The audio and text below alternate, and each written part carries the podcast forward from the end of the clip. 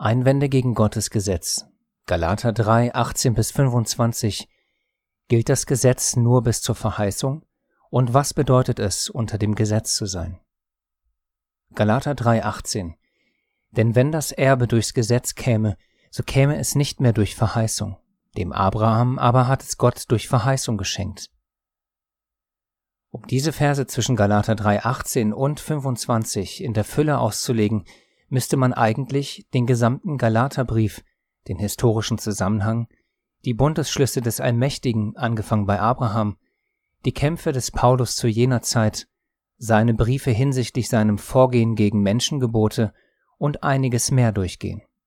Da es in diesen Videos dieser Serie aber nicht darum geht, Menschen durch ausgeklügelte Argumentation zu überzeugen, sondern darum, eine andere Sichtweise für aufrichtig Prüfende aufzuzeigen, soll es genügen, wenn wir lediglich die wichtigsten Eckpunkte anschneiden. Der aufrichtig Prüfende kann dann selbst nachforschen und entscheiden, indem er nicht uns glaubt, sondern selbst die Wahrheit sucht. In diesem Video werden nebst der Verse in Galater 3, 18 bis 25 auch folgende oft genannte Stellen behandelt. Galater 4, 5, damit er die, welche unter dem Gesetz waren, loskaufte, damit wir die Sohnschaft empfingen auch Galater 4, 10 bis 11, ihr beachtet Tage und Monate und Zeiten und Jahre. Ich fürchte um euch, dass ich am Ende vergeblich um euch gearbeitet habe. Galater 5, 3, ich bezeuge nochmals jedem Menschen, der sich beschneiden lässt, dass er verpflichtet ist, das ganze Gesetz zu halten. Oder Galater 5,18, wenn ihr aber vom Geist geleitet werdet, so seid ihr nicht unter dem Gesetz, und einige mehr. Parallelen. In den Briefen des Paulus kommen teilweise immer wieder die gleichen Punkte auf. Entweder werden sie dann nahezu identisch formuliert, oder der Punkt wird auf vergleichbare Weise anders umschrieben gelehrt. Das heißt, er schrieb den einzelnen Gemeinden ähnliche Briefe, da sie alle mit vergleichbaren Fragen und Problemen zu tun hatten. Um ein Beispiel zu nennen, das in der behandelten Passage vorkommt, Galater 3,21. Ist nun das Gesetz gegen die Verheißungen Gottes? Das sei ferne. Dazu aus dem Brief an die Römer, Römer 3,31. Heben wir nun das Gesetz auf durch den Glauben, das sei ferne. Oder ein weiteres Beispiel aus seinen anderen Briefen, zum Beispiel Epheser 2,5. Gott hat auch uns, die wir tot waren durch die Übertretungen, mit dem Christus lebendig gemacht. Aus Gnade seid ihr errettet. Dazu aus Kolosser 2,13. Er hat auch euch, die ihr tot wart in den Übertretungen und dem unbeschnittenen Zustand eures Fleisches, mit ihm lebendig gemacht, indem er euch alle Übertretungen vergab. Dies sind nur zwei von wirklich unzähligen Parallelen in den Briefen des Paulus. Daher können wir, um diese doch umfangreiche Passage abzukürzen, auf andere, bereits behandelte Videos zurückgreifen, um so schneller auf den Punkt zu kommen. Im Kern schreibt Paulus hier den Galatern nämlich nichts Neues, denn auch hier hatte er erneut mit Menschengeboten zu kämpfen, denen er bereits auch in anderen Gemeinden den Kampf angesagt hatte. Hier ein paar Verse, die das belegen und gleichzeitig den Kern seiner Sorge um die Galater aufzeigen. Galater 2,4 Was aber die eingeschlichenen falschen Brüder betrifft, die sich hereingedrängt hatten, um unsere Freiheit auszukundschaften, die wir in Christus Jesus haben, damit sie uns unterjochen könnten. Galater 5.1, so steht nun fest in der Freiheit, zu der uns Christus befreit hat, und lasst euch nicht wieder in ein Joch der Knechtschaft spannen. Galater 5.9, ein wenig Sauerteig durchsäuert den ganzen Teig. Galater 6.12, die Leute, die euch dazu drängen, dass ihr euch beschneiden lasst, wollen nur vor den Menschen gut dastehen. Sie wollen für ihr Bekenntnis zum gekreuzigten Christus nicht verfolgt werden. Diese eingeschlichenen falschen Brüder versuchten, die Galater nicht durch Gottes Gesetz zu versklaven, sondern durch ihre eigenen menschlichen Lehren. Sie wendeten dabei das Gesetz pharisäisch an, indem sie eine unbiblische Werksgerechtigkeit predigten. Die Brüder, die das Gesetz nicht gut kannten, ließen sich so leicht verunsichern und irreführen, denn in ihrer Vergangenheit kannten sie Gott und sein Gesetz nicht. Daher schreibt Paulus ihnen in seiner Sorge in Galater 4, 8 bis 11, Früher, als ihr Gott nicht kanntet, habt ihr Göttern, die in Wirklichkeit gar keine sind, wie Sklaven gedient. Aber jetzt kennt ihr Gott, besser gesagt, Gott kennt euch. Wie kann es da sein, dass ihr euch wieder diesen armseligen und schwachen Prinzipien zuwendet und ihnen erneut wie Sklaven dienen wollt? Ihr fangt an, auf besondere Tage, Monate, Zeiträume und Jahre zu achten. Ich fürchte, dass meine Arbeit an euch vergeblich gewesen ist. Wie bereits im Video Kolosser 2,16 und Galater 4,10 Sabbat und Feste ungültig aufgezeigt, geht es hier natürlich nicht um die biblischen Festtage aus 3. Mose 23, sondern um die besonderen Tage, Monate, Zeiträume und Jahre der Götter, die in Wirklichkeit gar keine sind. Diesen schwachen Prinzipien wollten die Galater sich wieder zuwenden und ihnen erneut wie Sklaven dienen. Daher fürchtet Paulus, dass seine Arbeit an ihnen vergeblich gewesen ist. Das ist der Zusammenhang des Briefes, und er ist sehr, sehr klar, aber eben nur dann, wenn man nicht Verse isoliert betrachtet, sondern seine Aussagen im Zusammenhang liest und versteht, was damals in den Gemeinden wirklich los war denn diese eingeschlichenen falschen Brüder versuchten, den neu zum Glauben gekommenen die Beschneidung aufzudrängen, um so besser vor den Menschen dazustehen und um des Kreuzes willen nicht verfolgt zu werden. Und um diese Beschneidung wirklich den anderen überhaupt aufzwingen zu können, erzählten sie ihnen, dass dieses spezielle Werk des Gesetzes, also die Beschneidung, notwendig sei, um gerettet zu werden. Genauso wie es beim Apostelkonzil in Jerusalem war, Apostelgeschichte 15.1. Und aus Judäa kamen einige herab und lehrten die Brüder, wenn ihr euch nicht nach dem Gebrauch Moses beschneiden lasst, so könnt ihr nicht gerettet werden. Gegen diese falsche Gesinnung musste Paulus immer und immer wieder ankämpfen, im Speziellen bei den Galatern, da dort eben viele dieser eingeschlichenen falschen Brüder waren. Gegen sie hat er, ohne sie explizit anzusprechen, harsche und eindringliche Worte.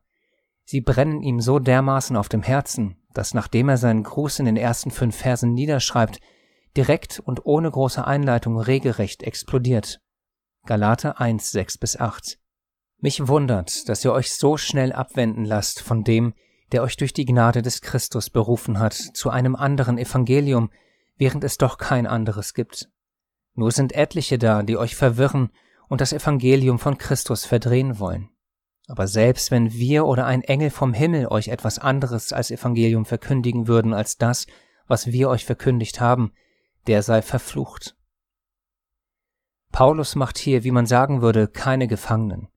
Auch die so oft nicht ganz richtig verstandene Feindesliebe findet hier, ohne ins Detail zu gehen, sagen wir mal auf ganz spezielle Weise ihre Anwendung. Er ist so dermaßen aufgebracht, dass er sie sogar verflucht, und uns so die Brisanz der Situation aufzeigt. Daher ist es so ungemein wichtig, dass wir alle diesen Brief richtig verstehen, denn es ist keine Lappalie, um die es hier geht. Es geht um ganz grundsätzliche Dinge, wie zum Beispiel die Gnade, das Gesetz und unsere Errettung miteinander zusammenhängen. Aber bei den Galatern setzte sich mehr und mehr ein falsches Verständnis durch, vor allem durch die bereits erwähnten eingeschlichenen falschen Brüder. Daher gleich zur Klarstellung eines der Kernaussagen des Briefes für uns alle.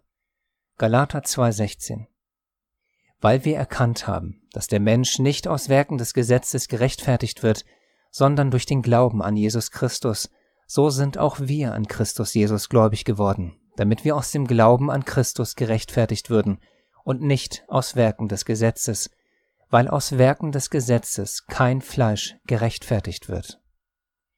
Galater 5,4 Ihr seid losgetrennt von Christus, die ihr durchs Gesetz gerecht werden wollt. Ihr seid aus der Gnade gefallen. Berücksichtigen und verinnerlichen wir diese beiden Verse, dann sind wir schon einmal gut davor geschützt, dass wir nichts in falschen Hals bekommen, denn niemand von uns will durch das Halten des Gesetzes gerechtfertigt werden. Das wäre ein falsches Evangelium. Jedoch bedeutet das deswegen nicht, dass das Gesetz ungültig für uns ist. Das eine, also die Errettung, hat mit dem anderen, also der Gültigkeit des Gesetzes, nichts zu tun. Wie bereits erwähnt, betont dies Paulus ebenfalls. Galater 3,21 und Römer 3,31. Ist nun das Gesetz gegen die Verheißungen Gottes, das sei ferne. Heben wir nun das Gesetz auf durch den Glauben, das sei ferne.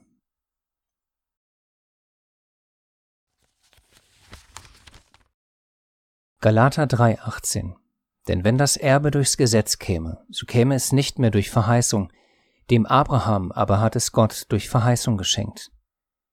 Hier macht Paulus klar, dass die Funktion des Gesetzes nicht das Erbe ist. Das Gesetz bestimmt in erster Linie Geh- und Verbote nach dem Willen und der Gerechtigkeit Gottes. Das Erbe wird aber nicht durch das Befolgen dieser Gebote und Verbote dem Buchstaben nach erlangt, sondern durch Glauben. Galater 3,6 Gleich wie Abraham Gott geglaubt hat und es ihm zur Gerechtigkeit angerechnet wurde. Und Galater 3,29 Wenn ihr Christus angehört, so seid ihr Abrahams Same und nach der Verheißung Erben. Weiter mit den nächsten beiden Versen nach Galater 3,18. Wozu nun das Gesetz? Der Übertretungen wegen wurde es hinzugefügt, bis der Same käme, dem die Verheißung gilt, und es ist durch Engel übermittelt worden in die Hand eines Mittlers. Ein Mittler aber ist nicht Mittler von einem, Gott aber ist einer. Zwei wichtige Punkte zu diesen Versen. Einmal der Zeitpunkt durch die Formulierung bis der Same käme und einmal, warum das Gesetz hinzugefügt wurde. Zuerst zum Zeitpunkt, den wir sehr schnell abhandeln können, da es dazu eine fast wortgleiche Formulierung aus dem Munde unseres Herrn in Lukas 16, 16 gibt. Bis Johannes der Täufer zu predigen begann, hörtet ihr auf das Gesetz Moses und die Propheten. Nun wird die Botschaft vom Reich Gottes verkündet, und die Menschen drängen sich mit Gewalt hinein. Hier könnte man, wie beim Galaterbrief auch, schnell meinen, dass das Gesetz nur bis zu einem bestimmten Zeitpunkt gültig sei. Bei Lukas bis zur Botschaft vom Reich Gottes und bei Galater 3,19 bis der Same käme, womit identische Zeitpunkte beschrieben werden, nämlich das Auftreten unseres Herrn und Erlösers. Direkt im nächsten Vers aber stellt unser Herr klar, so dass wir seine Worte ja nicht falsch verstehen, ob das Gesetz nun wirklich nur bis zur Botschaft des Königreiches Gottes geht. Lukas 16, 17 doch das bedeutet nicht, dass das Gesetz seine Gültigkeit auch nur im geringsten verloren hätte. Es ist stärker und dauerhafter als Himmel und Erde. Klarer kann man es nicht klarstellen. Zum zweiten Punkt. Warum kam das Gesetz hinzu? Im Römerbrief gibt es einen Vers, der nahezu wie eine Parallelstelle wirkt und den Vers hier im Galaterbrief besser verstehen lässt. Römer 7,7. Was wollen wir nun sagen? Ist das Gesetz Sünde? Das sei ferne. Aber ich hätte die Sünde nicht erkannt, außer durch das Gesetz. Das heißt, dass das Gesetz hinzukam, damit wir unsere Fehler besser erkennen können. Das ist kein negativer Grund, sondern ein Grund aus der Liebe und Fürsorge Gottes für seine Kinder. Daher schreibt Paulus auch einige Verse später folgendes So ist nun das Gesetz heilig, und das Gebot ist heilig, gerecht und gut. Hat nun das Gute, also das Gesetz, mir den Tod gebracht, das sei ferne. Galater 3, 19 bis 20 sagt also im Kern aus, dass das heilige und gute Gesetz dazu da ist, dass wir unsere Fehler erkennen. Aber es ist nicht dazu da, dass wir das Erbe erlangen. Das geht nur durch den Samen, der kommen sollte. Diesem gilt die Verheißung, die Abraham gegeben wurde, also Christus, dem Sohn Gottes. Galater 3, 16. Nun aber sind die Verheißungen dem Abraham und seinem Samen zugesprochen worden. Es heißt nicht und den Samen als von vielen, sondern als von einem und deinem Samen, und dieser ist Christus. Nächster zu betrachtender Vers ist Galater 3,21. Ist nun das Gesetz gegen die Verheißungen Gottes? Das sei ferne, denn wenn ein Gesetz gegeben wäre, das lebendig machen könnte, so käme die Gerechtigkeit wirklich aus dem Gesetz. Wie zuvor erwähnt, die Funktion des Gesetzes ist nicht die Verheißung und nicht das Erbe, sondern nur durch den Glauben erreichen wir diese Dinge. Galater 3,29 Wenn ihr aber Christus angehört, so seid ihr Abrahams Same und nach der Verheißung Erben. Aber nur weil die Verheißung nicht durch das Gesetz kommt, wird das Gesetz dadurch nicht ungültig. Genauso wenig wie man ein erfolgreicher Universitätsabsolvent wird, nur weil man die Campusregeln eingehalten hat. Die Funktion dieses, sagen wir mal, Schulgesetzes ist nicht der Abschluss, sondern der geregelte Ablauf des Universitätslebens. Genauso wenig ist das Gesetz für unseren Glaubensabschluss bestimmt, sondern für das geregelte Leben mit Gott und unseren Nächsten. Wir sollten und dürfen das eine nicht mit dem anderen verwechseln. Denn wie bereits erwähnt, kommt die Verheißung durch Glauben, was uns zum nächsten Vers bringt. Galater 3,22. Aber die Schrift hat alles unter die Sünde zusammengeschlossen, damit die Verheißung aufgrund des Glaubens an Jesus Christus denen gegeben würde, die glauben. Dem Vater sei es gedankt, dass dem so ist, so dass sich niemand von uns rühmen kann. Aber dieses aus Glauben gerettet werden ist kein neutestamentarisches Verständnis, sondern war den gottesfürchtigen Menschen schon weit vorher bekannt. Galater 3, 6 bis 7 und 11. Gleich wie Abraham Gott geglaubt hat und es ihm zur Gerechtigkeit angerechnet wurde, so erkennt auch, die aus Glauben sind, diese sind Abrahams Kinder. Dass aber durch das Gesetz niemand vor Gott gerechtfertigt wird, ist offenbar, denn der Gerechte wird aus Glauben leben. Siehe Habakuk 2,4. Natürlich wird der Gerechte aus Glauben leben, sonst wären ja alle Menschen, die vor Christus gelebt haben, verloren. Aber Abraham und viele andere werden selbstverständlich ebenfalls ewiges Leben erhalten. Nächster Vers Galater 3:23 Bevor aber der Glaube kam, wurden wir unter dem Gesetz verwahrt und verschlossen auf den Glauben hin, der geoffenbart werden sollte. Hier kommt nun die erste etwas verzwickte Stelle, denn Paulus benutzt hier zum ersten Mal im Brief an die Galater seine fast schon berühmte Wortwahl unter dem Gesetz. Er wiederholt diese indirekt im übernächsten Vers, Galater 3, 24 bis 25. So ist also das Gesetz unser Lehrmeister geworden, auf Christus hin, damit wir aus Glauben gerechtfertigt würden. Nachdem aber der Glaube gekommen ist, sind wir nicht mehr unter dem Lehrmeister. Die Wortwahl unter dem Lehrmeister bzw. eben unter dem Gesetz haben wir bereits in einem ausführlichen Video erklärt. Römer 6, 14 bis 15. Was bedeutet unter Gnade oder unter Gesetz? Wir empfehlen dir, sofern du Interesse hast, dieses Video für dich selbst zu prüfen. Es lohnt sich, weil das Missverständnis rund um die Aussage, wir sind nicht unter dem Gesetz, sondern unter der Gnade, ist sehr, sehr groß und die Tragweite bei einem falschen Verständnis ist nicht zu unterschätzen. Damit man aber an dieser Stelle ohne hin und her zu springen den Zusammenhang besser verstehen kann, kurz die beiden berühmten Verse, von denen diese leicht missverständliche Aussage abstammt. Schnell wird man ganz ohne komplizierte Interpretation die Parallelen sehen und so die Absicht des Paulus besser verstehen.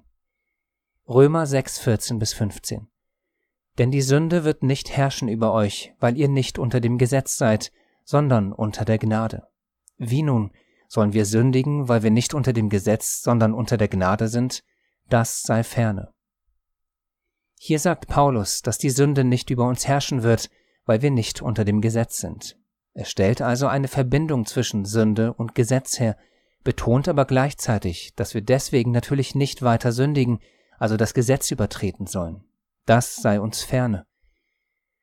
Dieselbe Verbindung lesen wir auch im Brief an die Galater. Auch dort stellt er eine direkte Verbindung zwischen Sünde und Gesetz her, also absolut deckungsgleich zu dem Brief an die Römer. Um das zu erkennen, hilft uns das griechische Wort Synkleo weiter. Galater 3, 22 bis 23. Aber die Schrift hat alles unter die Sünde zusammengeschlossen, griechisch Synkleo, damit die Verheißung aufgrund des Glaubens an Jesus Christus denen gegeben würde, die glauben. Bevor aber der Glaube kam, wurden wir unter dem Gesetz verwahrt und verschlossen, griechisch Synkleo, auf den Glauben hin, der geoffenbart werden sollte. Wir lesen ohne Interpretation, sondern lediglich durch die Wortwahl die Verbindung, die Paulus zwischen Sünde und Gesetz aufzeigen will, unter die Sünde zusammengeschlossen, griechisch Synkleo, unter dem Gesetz verschlossen, griechisch Synkleo. Da im Gesetz die Sünde definiert wird, siehe 1. Johannes 3,4, möchte Paulus zum Ausdruck bringen, dass wir durch die Gnadengabe Gottes durch Christus von diesem Urteil des Gesetzes, also der Strafe wegen unserer Sünden, befreit sind. Bis dahin waren wir unter diesen zusammengeschlossen, griechisch Synkleo. Nun stehen wir aber nicht mehr unter der Sünde und dem Gesetz. Das heißt, wir wurden von dem Urteil des Gesetzes, also der Strafe, befreit, weil Christus diese für uns trug. Noch einmal, Er trug nicht das gerechte Gesetz, sondern die Strafe unserer Sünden. Der keine Sünde kannte, wurde für uns zur Sünde, damit wir Gerechtigkeit erlangen würden. 2. Korinther 5,21 Denn er hat den, der von keiner Sünde wusste, für uns zur Sünde gemacht, damit wir in ihm zur Gerechtigkeit Gottes würden. Die Hoffnung für alle Bibel gibt genau den Kern der Aussage aus Römer 6,15, nämlich dass wir vom Urteil des Gesetzes, also der Strafe befreit wurden, wie folgt wieder und zeigt so den Kontrast zwischen unter Gnade und unter Gesetz sehr gut und klar auf. Römer 6,15 Soll das nun etwa heißen, dass wir bedenkenlos sündigen können, weil uns ja Gottes Gnade gilt, das heißt wir unter der Gnade sind, und wir das Urteil des Gesetzes nicht mehr zu fürchten brauchen, weil wir nicht mehr unter dem Gesetz sind? Natürlich nicht. Auch hier kann man sagen, klarer und einfacher verständlich geht es nicht. Kurz ein praktisches Beispiel aus dem Leben, welches diesen Punkt aus Römer 6.15 veranschaulicht. Wir hatten dieses, sagen wir mal, Gleichnis bereits in einem Video zu Untergnade und Untergesetz. Die Freilassung vor Gericht. Ein Richter spricht nach genauer Prüfung den Angeklagten frei, weil jemand die Schuld für ihn, also die Kaution, bezahlt hat. Bedeutet die Freisprechung von der Strafe, dass der Freigelassene ab jetzt ohne Gesetz leben darf? Oder bedeutet das sogar, dass der Richter durch seine gnädige Tat gleich das ganze Gesetz für alle anderen abgeschafft hat? Natürlich nicht. Das wäre absurd. Lediglich die Strafe, also das Urteil des Gesetzes, wird für den Freigelassenen aufgehoben, aber nicht das Gesetz selbst. Er wird mit anderen Worten begnadigt. Man könnte nun um die rhetorische Frage des Paulus, wie nun sollen wir weiter sündigen, abschließend in dieser Veranschaulichung anzuwenden, fragen, soll diese freigelassene Person von nun an, weil sie begnadigt wurde, frei von den Geboten, Richtlinien und Anordnungen des Landes leben? Natürlich nicht. Noch einmal der Vers Römer 6,15. Soll das nun etwa heißen, dass wir bedenkenlos sündigen können, weil uns ja Gottes Gnade gilt und wir das Urteil des Gesetzes nicht mehr zu fürchten brauchen? Natürlich nicht. Nicht unter dem Gesetz bedeutet, dass wir durch das Werk unseres Erlösers von der Strafe, also dem Urteil des Gesetzes, befreit wurden, und natürlich nicht vom Gesetz selbst.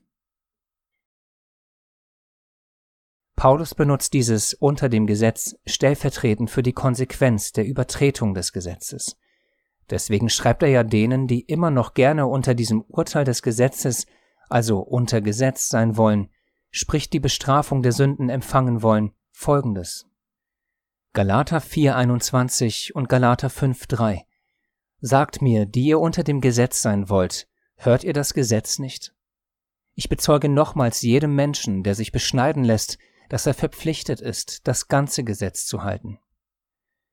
Natürlich, denn um durch das Gesetz gerechtfertigt zu werden, muss man sein Leben lang komplett perfekt und ohne Sünde gelebt haben, denn wer das ganze Gesetz hält, sich aber in einem verfehlt, der ist in allem schuldig geworden. Jakobus 2,10.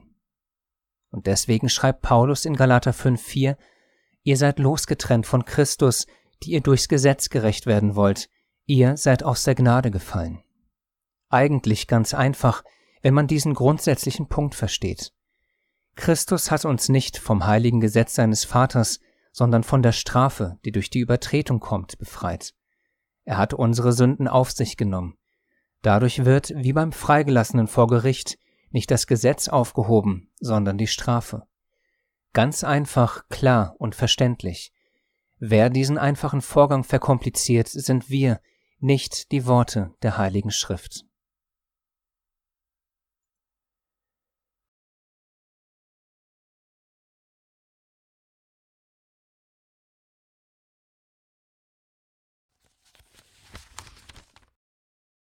Christus hat uns losgekauft. Galater 4, 4 bis 7. Als aber die Zeit erfüllt war, sandte Gott seinen Sohn, geboren von einer Frau und unter das Gesetz getan, damit er die, welche unter dem Gesetz waren, loskaufte, damit wir die Sohnschaft empfingen. Weil ihr nun Söhne seid, hat Gott den Geist seines Sohnes in eure Herzen gesandt, der ruft, aber Vater. So bist du also nicht mehr Knecht, sondern Sohn. Wenn aber Sohn, dann auch Erbe Gottes durch Christus. Was wir nicht zu tun vermochten, perfekt ohne Sünde zu leben, hat einer getan, der natürlich auch unter dem Gesetz in die Welt kam.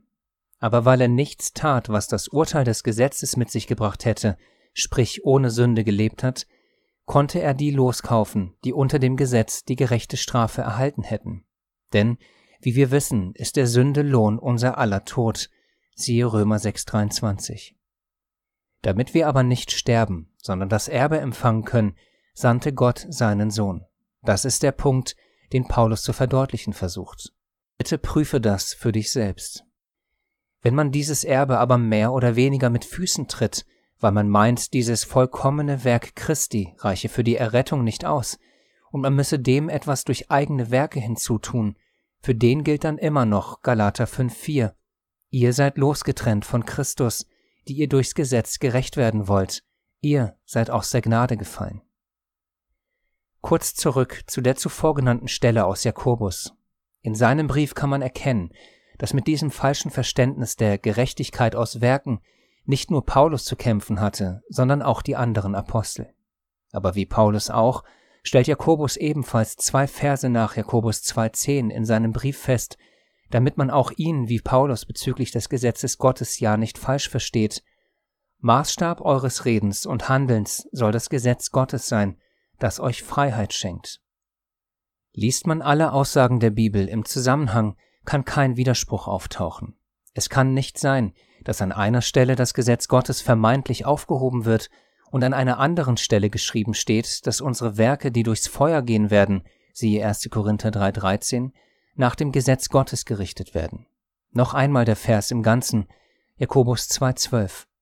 Maßstab eures Redens und Handelns soll das Gesetz Gottes sein, das euch Freiheit schenkt. Danach werdet ihr einmal gerichtet.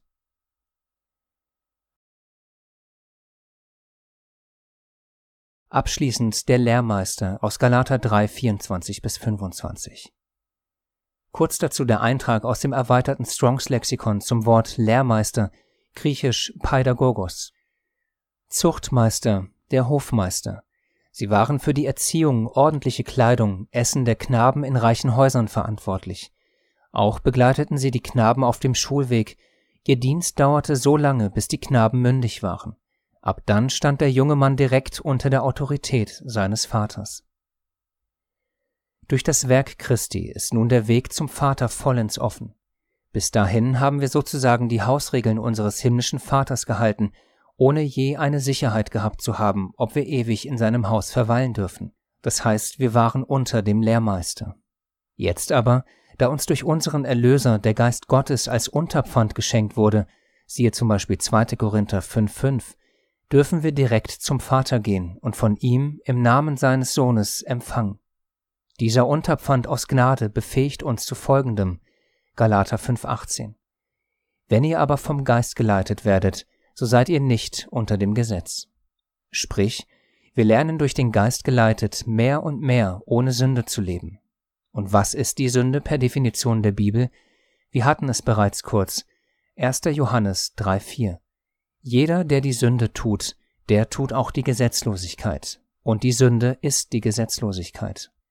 Damit wir aber eben nicht mehr sündigen und so nicht unter das Urteil des Gesetzes bzw. des Lehrmeisters kommen, sandte Gott seinen Geist durch seinen Sohn, der uns zu folgendem befähigen soll. Hesekiel 36, 26 bis 27. Ich schenke euch ein neues Herz und lege einen neuen Geist in euch. Ich nehme das Herz von Stein aus eurer Brust und gebe euch ein Herz von Fleisch.